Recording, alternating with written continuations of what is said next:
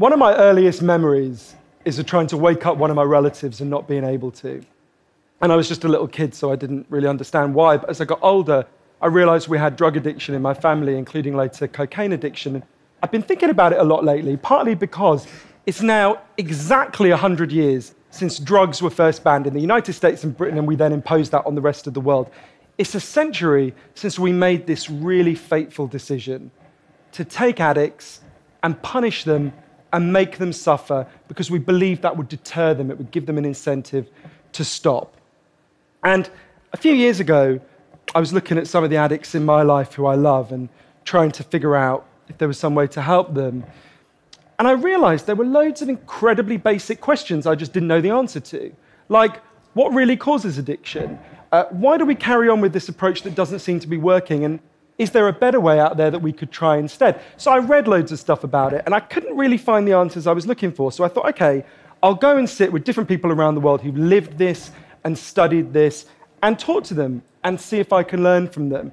And I ended up, I didn't realize I would end up going over 30,000 miles at the start, but I ended up going and meeting loads of different people from a transgender crack dealer in Brownsville, Brooklyn, to a scientist who spends a lot of time feeding hallucinogens to mongooses to see if they like them.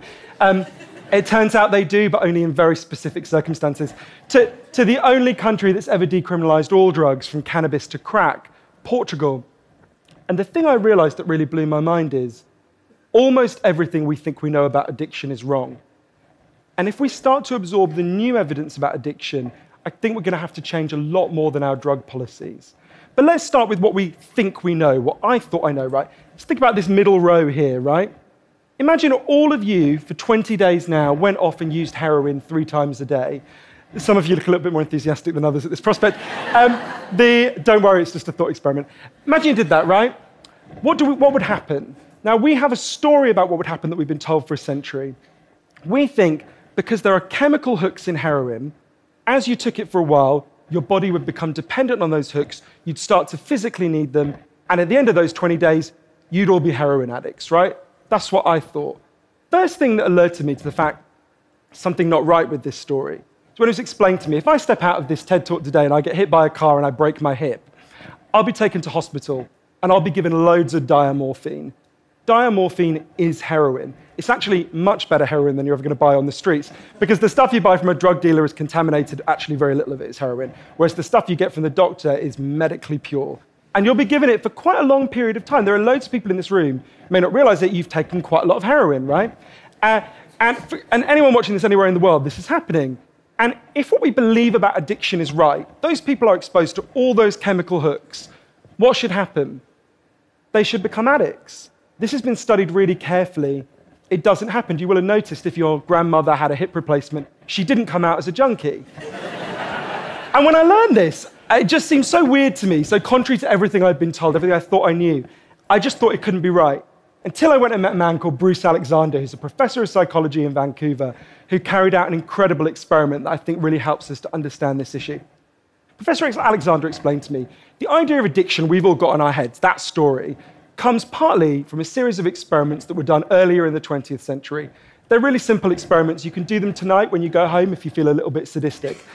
You get a rat and you put it in a cage, and you give it two water bottles. One is just water, and the other is water laced with either heroin or cocaine. If you do that, the rat will almost always prefer the drugged water and almost always kill itself quite quickly. So there you go, right? That's how we think it works. In the 70s, Professor Alexander comes along and he looks at this experiment and he noticed something. He said, Ah, we're putting the rat in an empty cage. It's got nothing to do except use these drugs. Let's try something a bit different. So Professor Alexander built a cage that he called Rat Park, which is basically heaven for rats, right? They've got loads of cheese, they've got loads of colored balls, they've got loads of tunnels. Crucially, they've got loads of friends, they can have loads of sex, and they've got both the water bottles, the normal water and the drugged water. But here's the fascinating thing in Rat Park, they don't like the drugged water. They almost never use it. None of them ever use it compulsively none of them ever overdose. You go from almost 100% overdose when they're isolated to 0% overdose when they have happy and connected lives. Now, when he first saw this, Professor Alexander thought, you know, maybe this is just a thing about rats. They're quite different to us, you know, not, maybe not as different as we'd like, but, you know. Um, But fortunately, there was a human experiment into the exact same principle happening at the exact same time. It was called the Vietnam War. In Vietnam, 20% of all American troops were using loads of heroin. And uh, if you look at the news reports from the time, they were really worried because they thought, my God, we're going to have hundreds of thousands of junkies on the streets of the United States when the war ends. It made total sense. Now, those soldiers who were using loads of heroin were followed home. The Archives of General Psychiatry did a really detailed study, and what happened to them?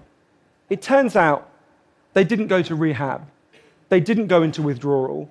95% of them just stopped. Now, if you believe the story about chemical hooks, that makes absolutely no sense. But Professor Alexander began to think there might be a different story about addiction. He said, What if addiction isn't about your chemical hooks?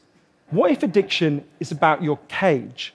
What if addiction is an adaptation to your environment? Looking at this, there was another professor called Peter Cohen in the Netherlands who said, Maybe we shouldn't even call it addiction.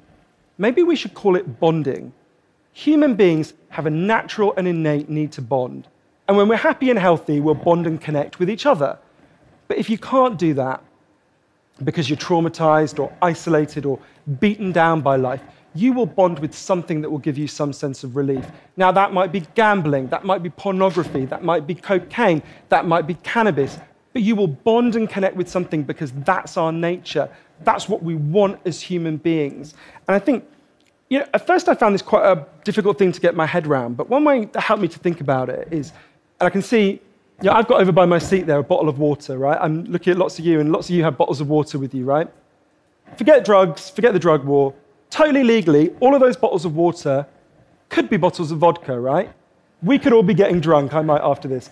Um, and, but we're not, right? Now, because you've been able to afford the approximately a gazillion pounds that it costs to get into a TED talk, I'm guessing you guys could afford to be drinking vodka for the next six months. You wouldn't end up homeless. You're not going to do that. And the reason you're not going to do that is not because anyone's stopping you. It's because you've got bonds and connections that you want to be present for. You've got work you love. You've got people you love. You've got healthy relationships. And a core part of addiction, I came to think, and I believe the evidence suggests, is about not being able to bear to be present in your life. Now, this has really significant implications. The most obvious implications are for the war on drugs, right? In Arizona, I went out with a group of women who were made to wear t shirts saying I was a drug addict and go out on chain gangs and dig graves while members of the public could jeer at them. And when those women get out of prison, they're going to have criminal records that mean they'll never work in the legal economy again. Now, that's a very extreme example, obviously, in the case of the chain gang, but actually, almost everywhere in the world, we treat addicts to some degree like that. We punish them, we shame them, we give them criminal records, we put barriers between them reconnecting. There was a doctor in Canada, uh, Dr. Gabor Mate, an amazing man, who said to me, if you wanted to design a system that would make addiction worse, you would design that system. Now, there's a place that decided to do the exact opposite, and I went there to see how it worked. In the year 2000, Portugal had one of the worst drug problems in Europe. 1% of the population was addicted to heroin, which is kind of mind blowing. And every year, they tried the American way more and more. They punished people and stigmatized them and shamed them more.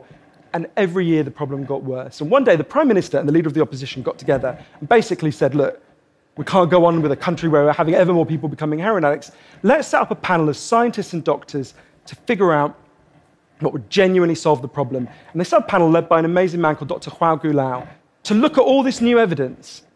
And they came back and they said, decriminalize all drugs, from cannabis to crack. But, and this is the crucial next step, take all the money we used to spend on cutting addicts off, on disconnecting them, and spend it instead on reconnecting them with the society.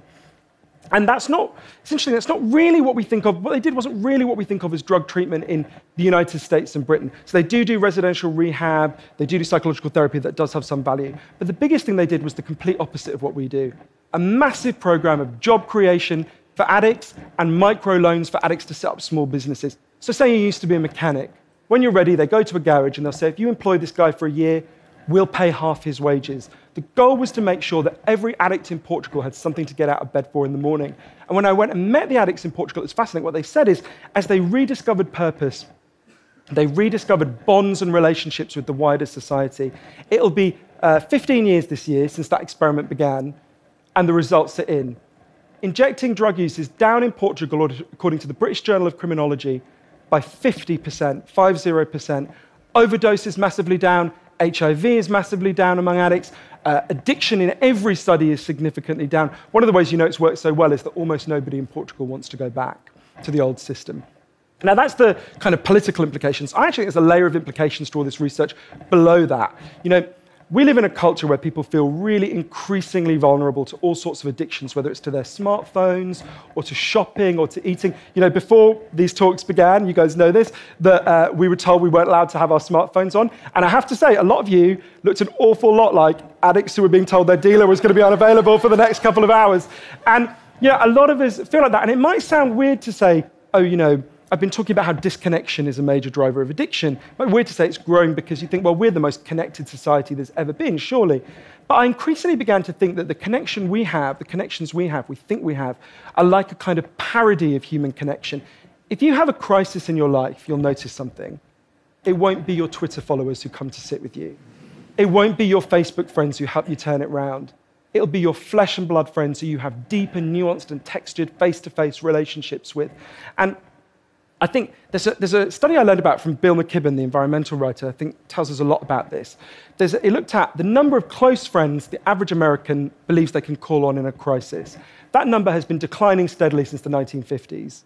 The amount of floor space an individual has in their home has been steadily increasing. And I think that's like a metaphor for the choice we've made as a culture, right? We've traded floor space for friends. We've traded stuff for connections. And the result is that we are one of the loneliest societies there has ever been. And yet, Bruce Alexander, the guy who did the Rat Park experiment, says we talk all the time in addiction about individual recovery. And it's right to talk about that. But we need to talk much more about social recovery. Something's gone wrong with us, not just as individuals, but as a group. And we've created a society where, for a lot of us, life looks a whole lot more like that isolated cage and a whole lot less like Rat Park. But if I'm honest, this isn't why I went into it, right? I didn't go in to discover the political stuff, the social stuff. I wanted to know how to help the people I love. And when I came back from this long journey and I'd learned all this, I looked at the addicts in my life, and if, you know, if you're really candid, it's, it's hard loving an addict, and there's going to be lots of people who know in this room you're angry a lot of the time. And um, I think one of the reasons why this debate is so charged is because it runs through the heart of each of us, right? Everyone has a bit of them that looks at an addict and thinks, I wish someone would just stop you.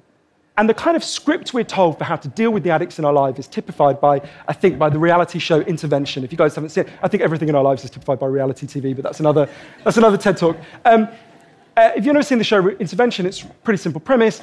You get an addict, all the people in their life, gather them together, and say, if you don't shape up, confront them with what they're doing, and they say, if you don't shape up, we're going to cut you off, right? So what they do is they take the connection to the addict and they threaten it. They make it contingent on the addict behaving the way they want.